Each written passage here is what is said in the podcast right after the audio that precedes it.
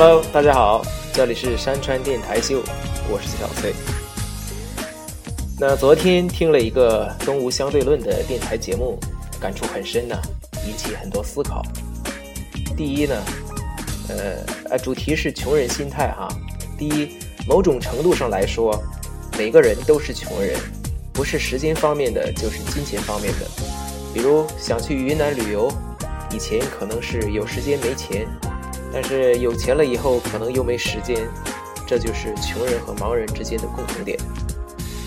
穷人和过于忙碌的人，都有一个同样的思维特征，就是注意力被稀缺的资源过分占据，引起认知和判断力的全面下降。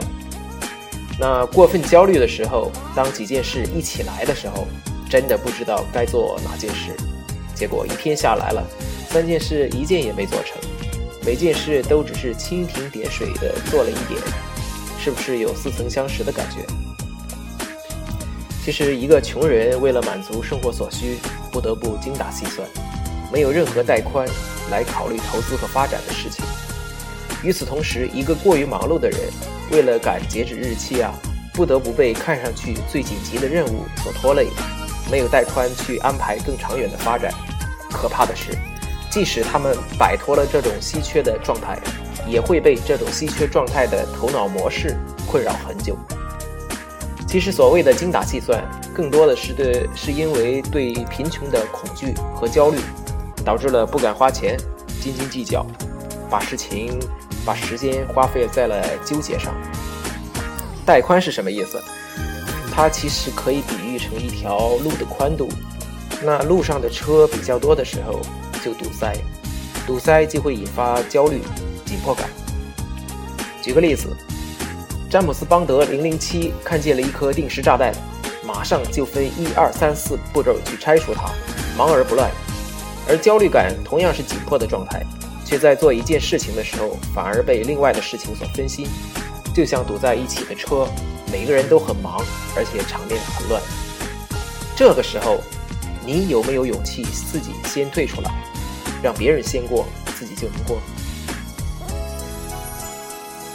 不要让吝啬时间、过于谨慎花钱变成你的习惯。还有个例子，在网上下载东西的时候啊，你收藏了很多文呃文件呐，表面上看是为了将来可能用得到而储存，反过来想想，你下载的东西之后用过了吗？第一。那些看似重要的东西，其实呢根本没用。第二，占据了你的硬盘或者网盘资源，占据了你的头脑和你的视线。最重要的，最重要的是，占据了你本来可以获取更多的机会。所以啊，当你异常忙碌的时候，一定是不对的。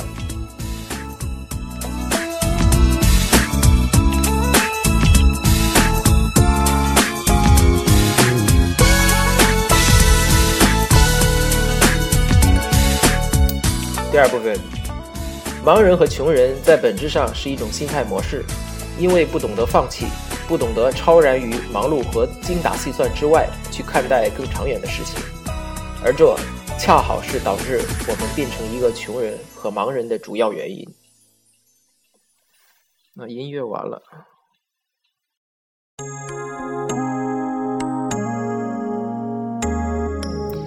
这里呢分两个小点哈，第一。想立竿见影，是穷人心态的主要标志。我们输不起，只能去获取实实在在的回报，等不起那些周期长、收获大的回报，所以呢，气急败坏，就想通过立竿见影的方式去做事。但有的时候啊，真正的捷路捷径啊是弯路，看似捷径，其实是最大的弯路，甚至是死路一条。像我这样，像小翠这样，时间和金钱上的双重穷人，需要时时反省自己啊！穷忙活，忙忙而碌碌，忙忙而碌碌的意思就是时间很匆忙，却没有任何效果。怎么样改变呢？其实，首先我们是要反思的目的，就是要摆脱穷人的心态，要懂得拒绝，不过分相信自己的能力和重要性。英国有一句谚谚语说。当你想要更多，你会失去所有；而你想，你越消减，最后剩下的一点点反而是足够的。有个微博和微信的统计数据，现在人们花在朋友圈的时间，平均每六分钟就要看一次，已经形成那种习惯和依赖了。第二个小点，碎片化是时间穷人的另一个重要表现。富人呢去做一件事，五分钟就有一种沉浸感，就是你完全沉浸在其中了，而不觉得时间的流逝。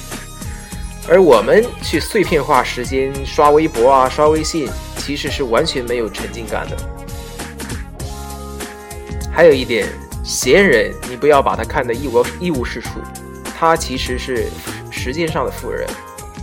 现在最打动人的是，能够读书的人就是一个富人，能真正沉浸在其中的，有一种甜美的、丰沛的、充足的感觉去读一本书，你就是一个富人。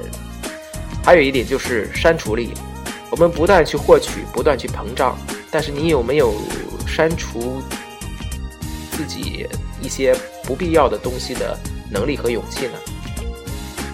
好了，今天就分享到这里。好久没录了，呃，小翠祝山川户外的各位伙伴，呃，爬山的时候注意安全，玩得开心，生活和工作上也事事顺心，呃，祝你马年吉祥。好了，谢谢。